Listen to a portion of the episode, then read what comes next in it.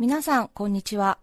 安住紳一郎の日曜天国、アシスタントプロデューサーの大中マリアです。日天のラジオクラウド、今日は470回目です。日曜朝10時からの本放送と合わせて、ぜひお楽しみください。それでは、10月23日放送分、安住紳一郎の日曜天国、メッセージコーナーをお聞きください。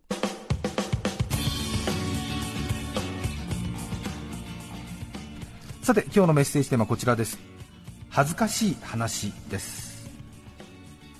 岐阜県高山市からいただきました退屈な部屋さん。32歳男性の方ありがとうございます。ありがとうございます。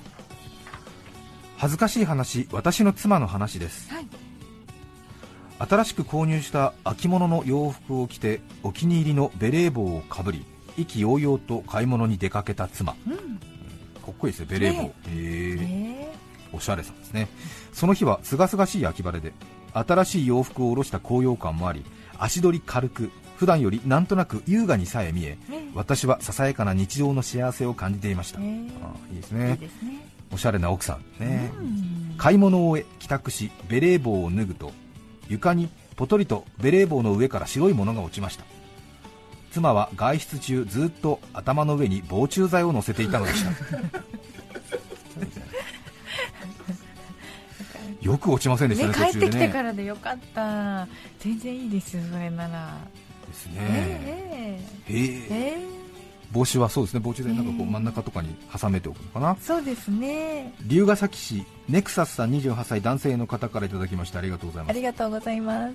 恥ずかしい話は競馬中継を見ていた時54や56などの数字騎手の体重のことなのに私はずっと年齢だと思って機種って結構みんな年取ってんだねと言ってました周りの人は爆笑して超恥ずかしかったですね。確かにね名前の下に書かれますからね。あ、そうですね。そうですよ普通だねとその流れだと、うん。ね、年齢になりますとかね。そうですよね。うん。普通にね。はあそうね。的場文雄56ってね。森タイト54みたいなことなのか。うん。そうですよ経ね験が重要なんだな、みたいなね。随分50代中盤強えなみたいなことですよね。この辺？みたいなやっぱり、乗ってくる年頃なのかな、すごいなみたいななんとなくねね。相撲の行司さんみたいな。やっぱりあれか三役以上さばくにはこれぐらいの年齢かみたいな。な。上り詰めてから。上り詰めてからねみたいな。54、50あ若い人52 か。それでも52それでも 50, 50代にならないとダメねなんて言ってことかな。ねすごいですね。そうですね。うん。的場文雄さんはでもねもう60近いので多分ね。あそうなんですか。えあじゃあ本当だ。えそうです。まんざらでもないですね。まんざらでもないですね、私は今中央競馬ではなくてえ南関東競馬の話をしていますけれども。ね。はいちょっとマニアックすぎましたね、へーへーえそうなんですか。え中央競馬と土曜日日曜日にあるテレビ中継されるえエリート軍団の中央競馬ではなくですねええ。公営競技の方ですね。大井競馬場、浦和競馬場、川崎競馬場、船橋競馬場、ねこの4条で南関東競馬を形成しておりますけれども、はあ。はい、お好きですからね安住さんね私はえ土曜日、日曜日は仕事がありますんで平日え南関東競馬に行くというライフスタイルをここ何年かとっています、ええどんどん深まってる感じあります。はい、深まっています、ええ。最終的に私は南関東競馬の予想屋になるというのが将来の夢です、そうなんですか、はい、それは初耳です。初耳ですね、ええ。危ないですね。ええ南関東競馬行きますとですね、うん大井競馬場所属の的場文雄さんという方がいらっしゃいますが、もう60歳で今年定年なはずなんですけども、ええ。定年あるんですか？定年が多分60なはずなんですけどびっくりしますよ。なかなか中央競馬では50、60のジョッキーはいないと思いますけどもね60歳ですからね。びっくりしますよ。水戸黄門が乗ってるって思いますからね、一瞬。パッと見。本当ですよ。本当に小柄なジョッキーは小柄ですからね、ええ。顔に刻まれた日焼けしたシワ的なものはもう水戸黄門にしか思えませんからはっと思いますよ、ええ。60ですからね、ねえ。びっくりしますよ。はい。あと猫背の金子騎手とかね。どうしても猫背になっちゃってるっていう感じの、ええ。猫背っていうありますねちょっとあのテレビで見てる中央競馬しか知らないとうんうん。びっくりすることたくさんあります。お味のある味が方々が、ええぜひ一度ご覧いただきたいと思います。埼玉市桜区竹の子さん51歳男性の方ありがとうござありがいますとうございます。毎年夫婦で結婚記念日には少し贅沢な食事をするのですがええ。その日は六本木近くのフレンチを楽しんだ後、妻が高級ホテルを予約していました六本木交差点でタクシーに乗り込み妻は意気揚々と庶民がめったに口にしないホテルの名を運転手さんに告げほどなくホテルのエントランスに到着、はい。ホテルマンというんですか？黒いスーツに白い手袋の男性に手招きされフロントへ。そしてチェックインのはずが予約が見つからない、妻はお酒の力もありフロントの男性に強く抗議をしていました。うん。しかしさすが高級ホテル。嫌な顔一つせず部屋を用意してくれ、うんすぐにシャワーを浴びようと服を脱いでいたところ部屋の呼び鈴が鳴りました。ドアを開けると先ほど妻に文句を言われていたフロントの男性がその男性曰く当ホテルと名前の似ているホテルに問い合わせをしたところ妻の名前で予約がしてあるということですはい。そうです。妻は大谷と大倉を間違えていたのです。あそそくさと服を着ホテルの方々に見送りをされ小さくなって逃げるようにまたタクシーに乗りましたきっとよくあるんですね。そうでしょうね。うん。練馬区のおますますやさん35歳男性の方ありがとうございます。ありがとうございます。私は病院の受付で働いています。風邪をひいて声が出なくなったという患者さんがいらっしゃったので私は紙とペンを出し筆談をできるようにしました。はい。喉が痛く声が全く出ないと紙に書く患者さんそれに対し私は同じように紙にいつくらいからですか？と紙に書いてみせました。おとといくらいからです。薬は飲んでいますか？と筆談が続きます。ふとお互い何かに気づき 一瞬妙な間が空き不思議な空気が流れました。そうです。私は普通に話していいのにつられて筆談をしているのです。同僚や他の患者さんもこの一部始終を見ていたので大変恥ずかしかったわかる。気持ちわかりますよ。気持ちわかりますね。と気づいた。はっと気づきますね。私は普通に喋ればいいんだみたいな。熊本県玉名市白原さん35歳女性の方ありがとうございます。ありがとうございます。低い天井や手が届きそうな梁の部分を見つけると人気がいないことを確認しついジャンプしてタッチしてしまう習性がありますわかりますバレーボール部でもバスケットボール部でもなくジャンプ力もないため数十センチしか飛べないのですが高いところに手が届くことに対しての憧れがあり無意識にジャンプに挑戦してしまう自分がいます。職場で毎日通る地下通路の低い天井は私の憧れを叶えてくれる唯一の場所です。薄暗く人通りも少ないため天井タッチがし放題なのです。一仕事を終え今日が乗っている日や休みの前日などスーパーマリオブラザーズのマリオになった気分で助走をつけながら右手をいっぱいに伸ばしヤッホーヤッホーと密かにジャンプを繰り返していました先日用事があって訪ねた警備室でずらっと並んだモニターの一つに気づきそこで初めてお気に入りの地下通路の防犯カメラの存在を知ることになります。人がいないと思ってこっそりやっていたあんなことやこんなこと警備室では全てまるっとお見通しだったわけです。恥ずかしい話でした。ね。楽しいですよ。続けていいと思います。ですね、ええ。札幌市中年アルパカさん41歳女性の方ありがとうございます。ありがとうございます。娘は赤ちゃんの頃いつもぐずっていました。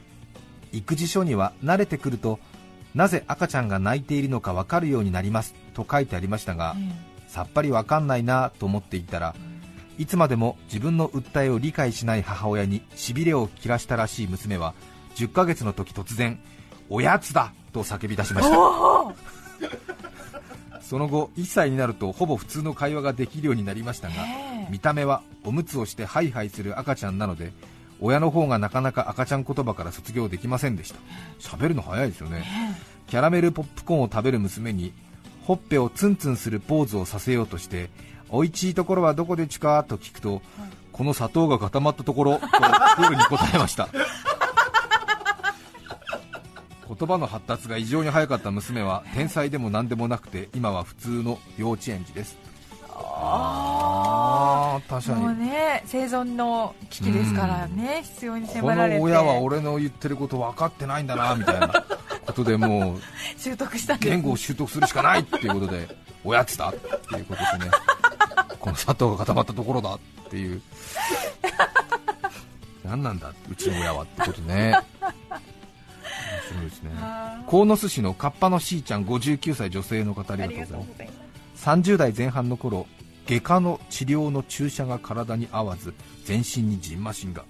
あら大変。自分の体が気持ち悪いしなんだか微熱もあるし頭がぼーっとするし、うん、慌てて近くの皮膚科に行きました。先生がああ出てますね。一番ひどく出ているところ見せてください。と言われ上着を脱ぎそうこうしているうちにそばにあったカゴがなんでかお風呂屋の脱衣カゴに見えて 気づいたらパンツ一丁になるまで抜き続けていました。あと一歩でそれも脱ぎそうになり気がついた時先生に止められ我に返りました。え男性ですか？女性です。女性の方。似てるよね。確かにねあのねちょっとあのカゴ網目のカゴね、はい、そうレントゲン室とかたまに置いてあると、えー、確かにちょっとね、えー一瞬こう集中力が切れるとね、ええ、そのプラスチックのピンクとか水色とかのカゴに対峙してると、はい、なんか全部静かに集中しちゃって、ね、集中して脱ごうっていう気持ちに なりますよね、ああ、いいんだみたいな、そこまで脱がずともっていうこと は。あ。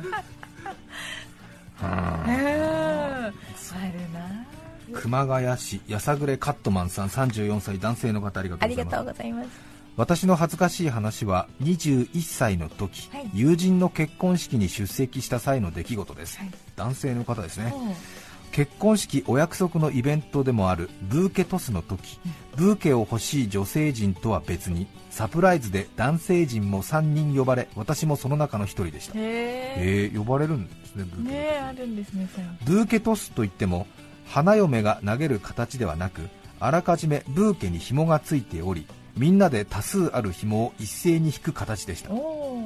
私は先に呼ばれた女性陣が取らなかった紐を握り、うん、こういうのは当たりの紐は新郎新婦は知っているので当ててほしい女性友人にその紐先を渡してあるだろうと考え、うんはい、思い切り自分の紐をカツオの一本釣りかのごとく力強く引き抜きました、えー、その瞬間かなりの手応えがありそれとともに何かがものすごいスピードで私の後方に飛んでいきました。そうです。まさかの私がブーケに当たり、釣り上げたカツオのごとくブーケは後ろに飛んでいったのです。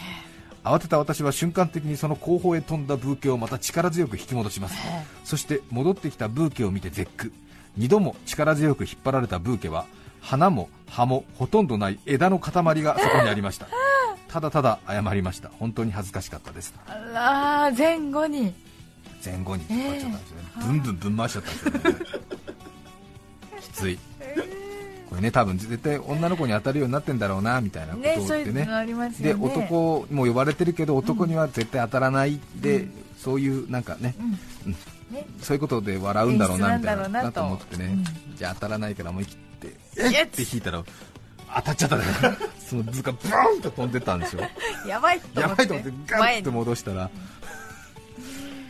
枝だけが残っちゃった。千代田区のちまくさん52歳男性の方ありがとうございます。社会人になって1年目。社外で打ち合わせの後いつもと違う店でお昼ご飯になりメニューを見たら、はい、煮限りコーヒー100円というのを見つけ100円いいな。大きな声ですいません煮限りコーヒーと注文したら店員さんがハテナの顔をするので、うん、メニューを指さしたところよくよく見るとランチセットの方開業に限りコーヒーと書かれていることに気づきました。今ならそそんなことでは恥ずかしくなりませんが随分私も大人になりました。今ならそんなことでは恥ずかしくなりません。大人になりました、そうですね。むしろ美味しいっていう、ランチセットの方開業に限りコーヒー。に限り。コーヒー10月23日放送分安住紳一郎の日曜天国メッセージコーナーをお聞きいただきました。それでは今日はこの辺で失礼します。安住紳一郎の日曜天国。立てば芍薬座ればボタン。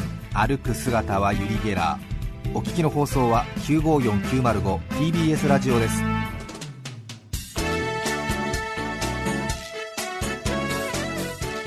て来週10月30日安住紳一郎の日曜天国。メッセージテーマはお金の話。ゲストは空想科学研究所主任研究員柳田理香さんです。それでは来週も日曜朝10時 TBS ラジオでお会いしましょう。さようなら。安住紳一郎の TBS ラジオクラウド。これはあくまで試供品。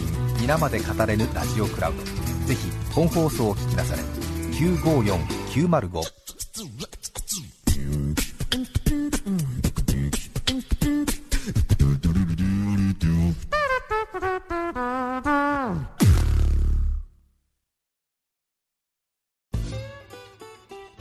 毎週月曜から木曜朝8時30分からお送りしているパンサー向井のフラット。向井さん不在の木曜日を担当するヤーレンズのデイジュンの之介とどうも落合博満です。違います。奈良原正樹です。各週木曜日はヤーレンズのフラット。せーの聞いてね